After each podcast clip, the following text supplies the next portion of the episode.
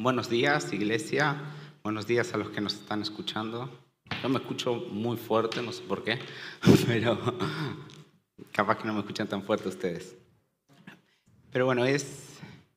Antes de empezar, quiero de verdad mostrar mi agradecimiento al Señor por las cosas que me permite vivir cada vez que tengo que traer el mensaje. Eh, hace, cuando se fueron Benja y Jere, justo yo tuve que dar la palabra. Hoy, cuando ellos traen un video, justo tengo que dar la palabra. Hoy, cuando mi mejor amigo tiene que presentar a su hija, tengo que dar la palabra. Y para mí eso es lo más fantástico de la iglesia. Es que somos familia. Es que podemos compartir tiempo juntos. Y sin importar que en verdad sí venimos de familias diferentes en Cristo, somos todos una misma familia. Y entre todos nos vamos a animar y entre todos nos vamos a alegrar y entre todos vamos a disfrutar lo, que el otro disfruta, porque somos familia y de eso se trata ser familia. Y eso se trata ser iglesia y eso es lo que quiso hacer Jesús. Y bueno, ahora sí, empezando y vamos a seguir con la serie de encuentros con Jesús. Y yo no sé qué ha estado haciendo el Señor en sus vidas con esta serie, pero lo que sí vemos en la palabra es que cada encuentro donde Jesús está con personas no es igual.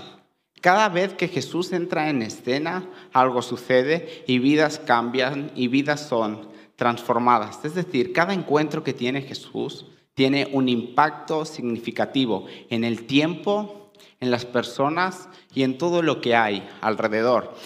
Y algo que tenemos que tener en mente antes de seguir es que nosotros no, o sea, es que cuando venimos a escuchar el mensaje, no es para escuchar lo que Dios hizo en un tiempo, exponer de la palabra lo que Dios hizo en un tiempo, sino venimos a, a escuchar lo que Dios hizo y que va a seguir haciendo hoy en nuestras vidas. Estos encuentros que hemos estado escuchando domingo tras domingo, no es para saber lo que pasó cuando Jesús vino a vivir y a caminar entre nosotros, sino es para ver que esos encuentros también suceden hoy. Cada vez que nos encontramos con Jesús, esa primera vez que venimos al camino, nos encontramos con Él, nuestra vida cambia rotundamente. Y cada vez que vamos a Él, día a día, y nos encontramos con Él y tenemos ese tiempo con Él, nuestra vida es transformada, nuestro alrededor es transformado, todo es cambiado, porque cuando Él entra en escena, ya nada es igual. Y esto me hacía pensar en que, ¿por qué cuando él entraba en escena había cambios significativos en la vida de las personas, pero cuando la gente trabajaba, se esforzaba y hacía cosas, a veces había cosas que no sucedían? ¿O por qué cuando los fariseos, con toda su ley, con todas sus reglas, con todas sus cosas, tampoco pasaba nada? Y me puse a pensar en, el ejemplo de como si yo, por ejemplo, ahora me diera la locura y me quisiera poner a tocar el piano. Yo me pusiera a tocar el piano y yo no sé tocar el piano y seguramente lo que saldría de ese, pobre instrumento sería cualquier tipo de ruido molesto que a nadie le gustaría. Pero en cambio, si viniera alguien que sí sabe tocar el piano, empezaría a sonar una melodía agradable que si fuera una canción seguramente la escucharíamos y la cantáramos. El problema en sí no es el instrumento.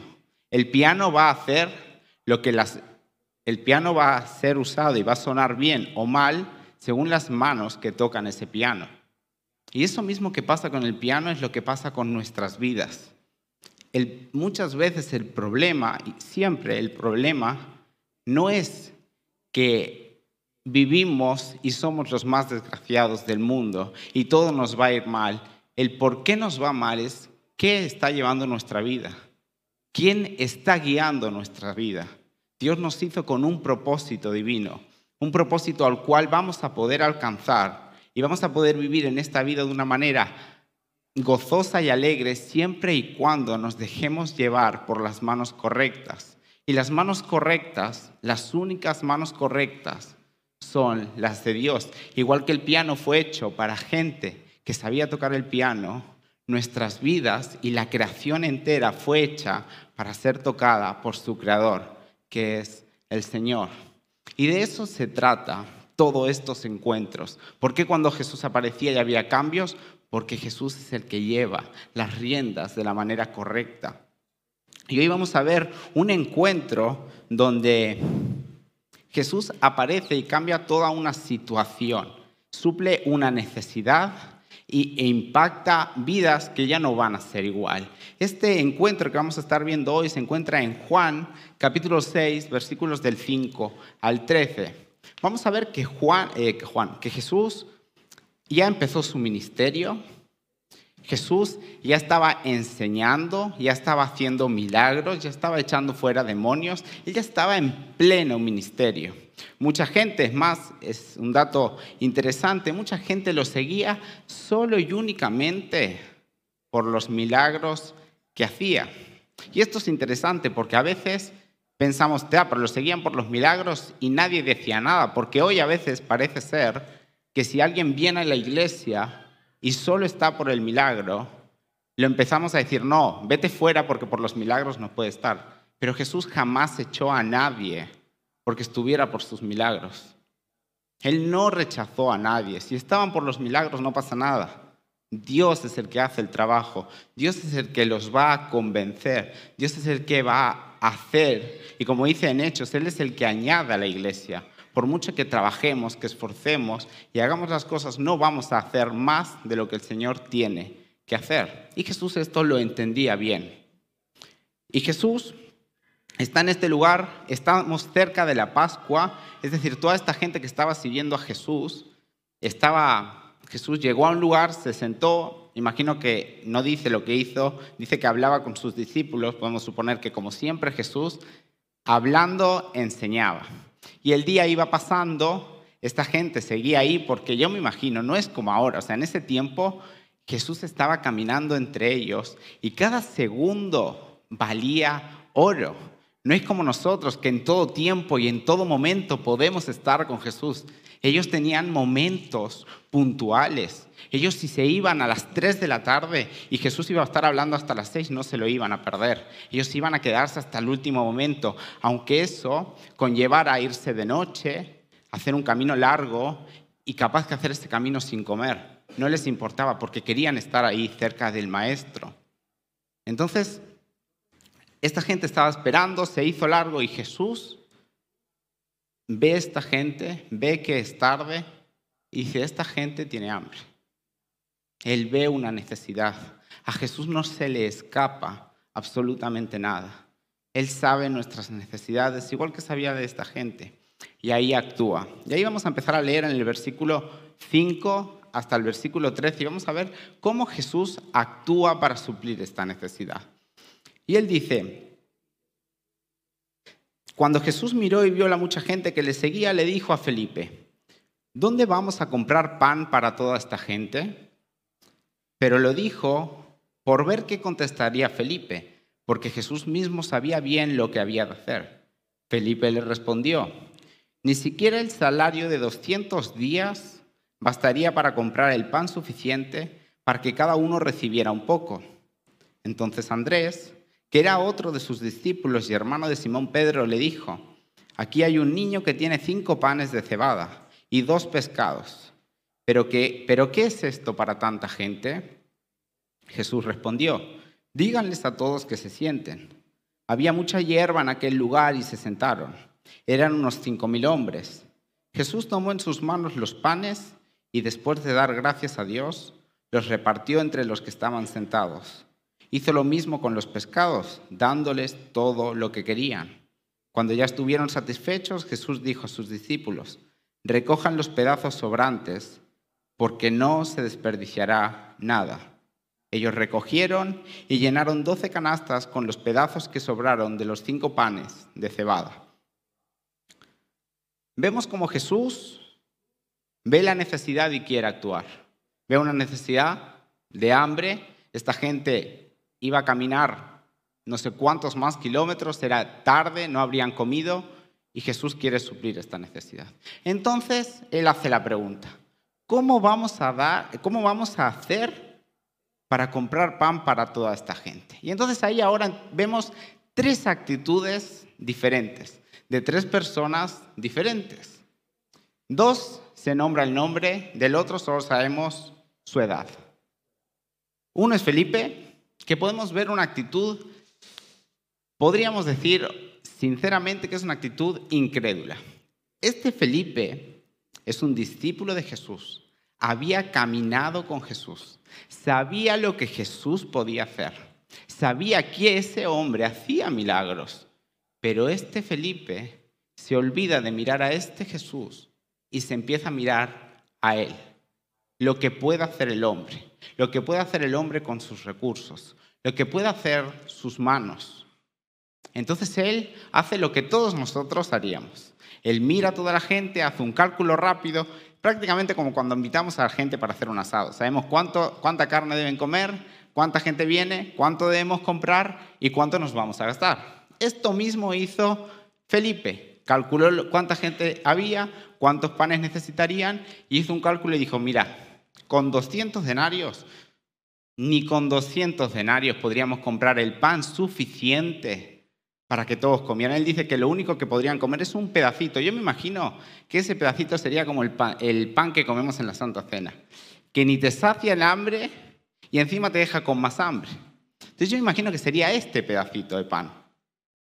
Chiquitito, nada más. Y para que tengan una idea, 200 denarios no es poco dinero, es más o menos seis meses de sueldo de este tiempo estamos hablando que seis meses trabajando solo para comprar pan y aún con eso no daría para alimentar a toda esta gente. Entonces Felipe dice, literalmente no se puede hacer. Que se vayan, que se arreglen, porque es imposible. Andrés, por el contrario, y aquí vamos a ver a Andrés y el niño porque van un poco de la mano. Porque es importante que a veces vemos y no imaginamos la situación, pero es muy importante esta situación. Todo lo que está pasando en este lugar, porque yo no me imagino a Andrés mirando así ante todo, escuchó lo que dijo Jesús, vio a un niño con una bolsa de pan y fue, se la sacó, la abrió. No puede haber hecho eso Andrés. Andrés no va a ir a robar, porque agarrar es robarla, la abre, saca los panes no hay excusa. Jesús no le hubiese permitido hacer eso. Entonces lo que podemos entender de esta situación es que este niño se acercó y ofreció esos panes y peces. este niño estaría con sus padres en ese lugar, habrían ido a escuchar a Jesús. ¿Quién sabe? Capaz que él estaba llevando esa bolsa, capaz que él estaba jugando con... No sabemos. Lo que sí sabemos es que este niño tenía una bolsa que capaz o seguramente escuchó lo que dijo Jesús y se acercó con esta bolsa a Jesús. Andrés ve la bolsa y dice, listo, ahora sí que tenemos comida para alimentar a la gente. Felipe no tenía los recursos, a Andrés le aparecen los recursos. Entonces agarra una bolsa y me imagino Andrés haciendo esto, agarrando una bolsa y empezando a sacar un pan, es de cebada, bueno, no es de trigo, pero bueno, es de cebada, al menos sirve. Saca otro pan, dos panes, tres panes. Cuando saca el cuarto y dice, vamos bien, saca el quinto, vuelve a meter la mano en la bolsa y ya no hay nada, está vacía. Entonces el niño le dice, tranquilo, tranquilo, que tengo otra bolsa, porque obviamente no va a mezclar el pan con los peces. Entonces le da otra bolsa y Andrés dice, bueno, bien, seguimos, seguimos. Agarra la otra bolsa, mete la mano, saca un pez, saca otro pez, vuelve a meter la mano y la bolsa está vacía. Lo único que tenía eran cinco panes, dos peces. ¿Había recursos? Había recursos. ¿Eran recursos suficientes?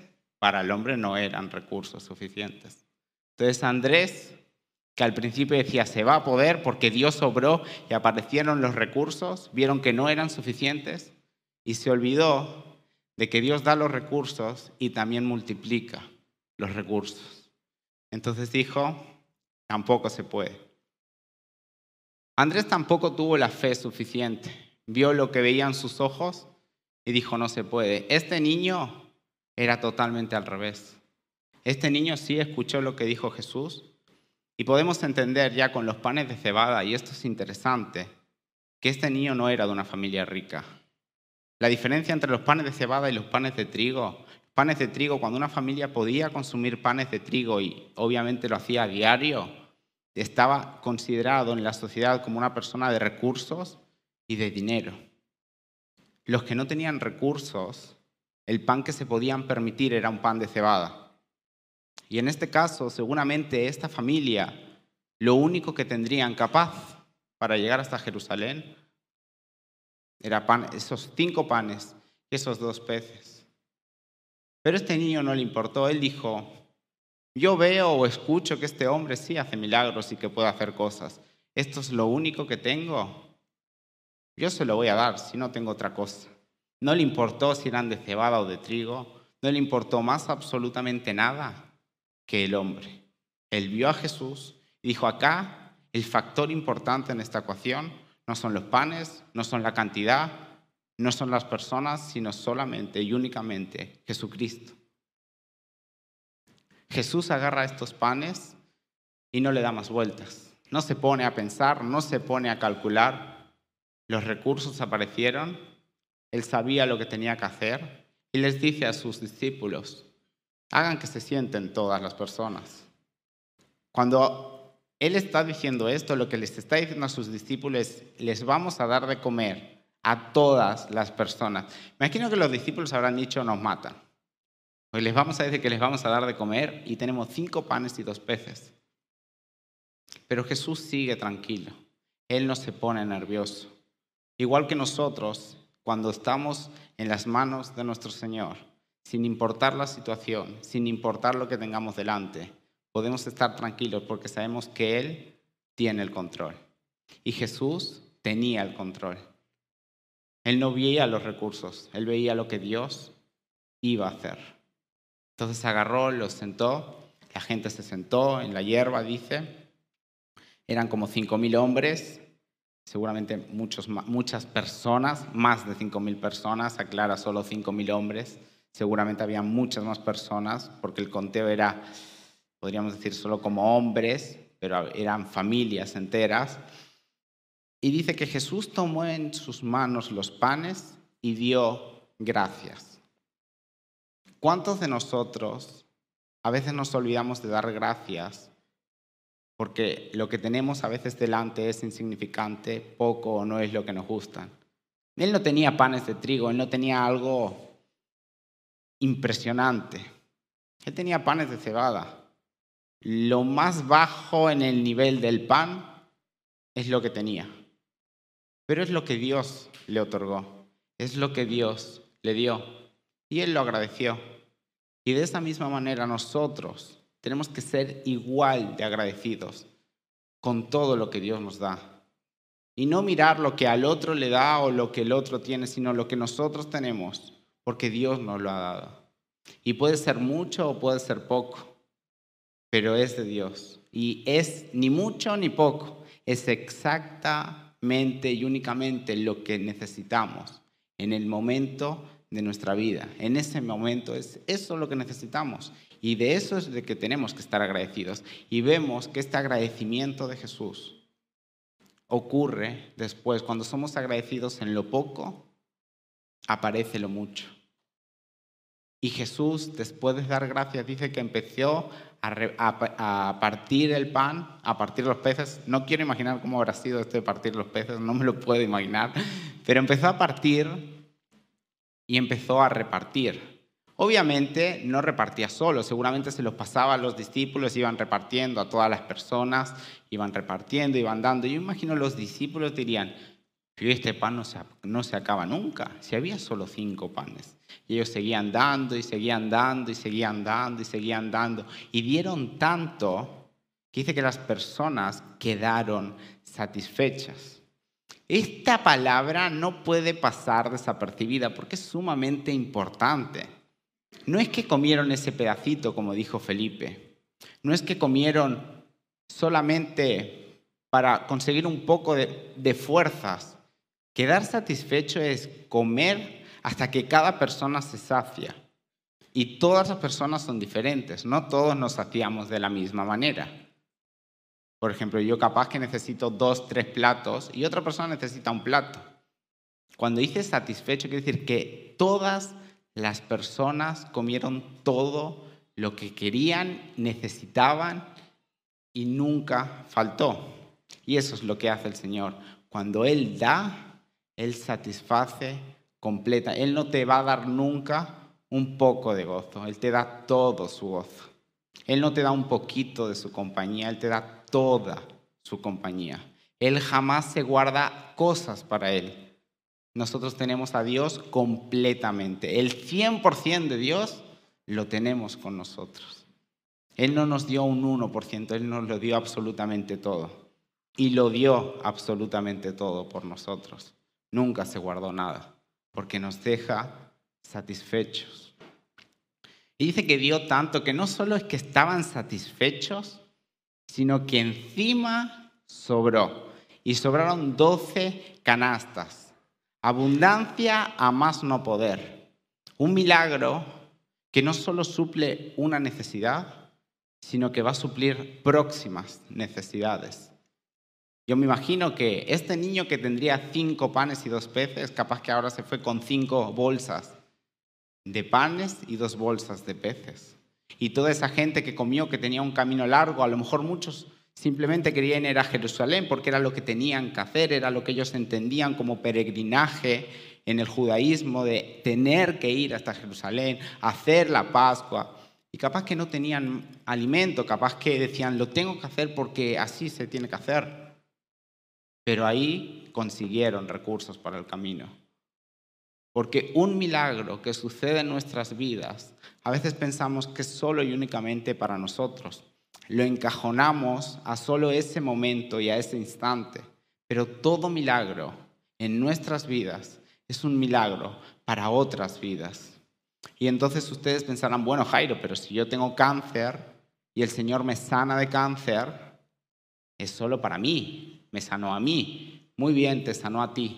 Pero cuando tú cuentas que Dios obró ese milagro en tu vida, que estabas sin ninguna solución, sin ninguna cosa que pudiera salvarte y Dios actuó en tu vida y te salvó, estás haciendo que ese milagro siga moviéndose. Y le estás diciendo a la gente, lo que en mi vida pasó, en tu vida también pasó, porque Dios es el mismo Dios siempre, Él no cambia. Lo mismo que hizo ayer lo hace hoy, lo mismo que hizo hoy lo va a hacer mañana. Dios es igual, siempre. Entonces no tengan miedo de contar sus milagros que pasan en sus vidas. Los milagros que pasan en sus vidas son para satisfacer su necesidad, su problema, pero también para expandir la gloria de Dios, para mostrarle y decirle al mundo que hay un Dios que obra en la vida de las personas y trae eh, y suple necesidades. Y yo, la verdad, no sé, en esta mañana no sé ni por lo que estás pasando, ni lo que hay en tu vida, ni si estás escuchando este mensaje por primera vez porque nunca fuiste a una iglesia o es la primera vez que escuchas un mensaje. Pero lo que sí sé es que solo hay unas manos correctas para trabajar en la vida de las personas. Así que lo digo siempre y lo voy a seguir repitiendo, es que si no conoces a Jesús y sigues poniendo peros por cómo te han dicho que tienes que ser, cómo te han dicho que tienes que vestirte, cómo te han dicho que tienes que pensar, o qué tan perfecto tienes que ser, o sigues pensando que tienes que solucionar cosas en tu vida para poder acercarte a Jesús. Eso no es así. Lo único que tienes que hacer es acercarte a Él y ya Él va a encargarse de hacer todas las demás cosas. Tu vida nunca va a estar bien, ni va a poder ir bien, ni se van a poder solucionar las cosas si no permites que las manos correctas, las manos del Señor trabajen en tu vida. Y Él te está esperando con sus brazos abiertos para que te acerques a Él y para cambiarte, para restaurarte y para arreglar todas esas cosas que trabajas y luchas por hacer y no lo puedes conseguir. Y a todos nosotros yo quiero pedirles ahora que cierren sus ojos y que piensen, que piensen qué hay en su vida que no está sucediendo como creen que debería suceder. Que piensen de verdad en eso en lo que ya no pueden luchar más, lo que ya están sin fuerzas, que realmente piensan que ya no hay solución. Y tiene que ser cualquier cosa, no limiten al Señor. Puede ser material, puede ser físico, espiritual, algo que el Señor tiene que restaurar, familias que tiene que restaurar, hijos que tiene que traer, enfermedades que tiene que sanar, cualquier cosa, piénsalo. Piensa en eso que de verdad ya estás cansado y dices, ya no puedo más.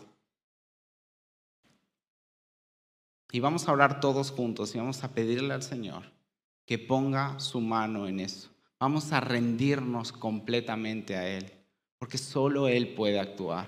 Y déjense sorprender por las manos del Maestro, que todo lo puede hacer. Y como decía un hombre, dice que las cosas pequeñas no siempre son despreciables.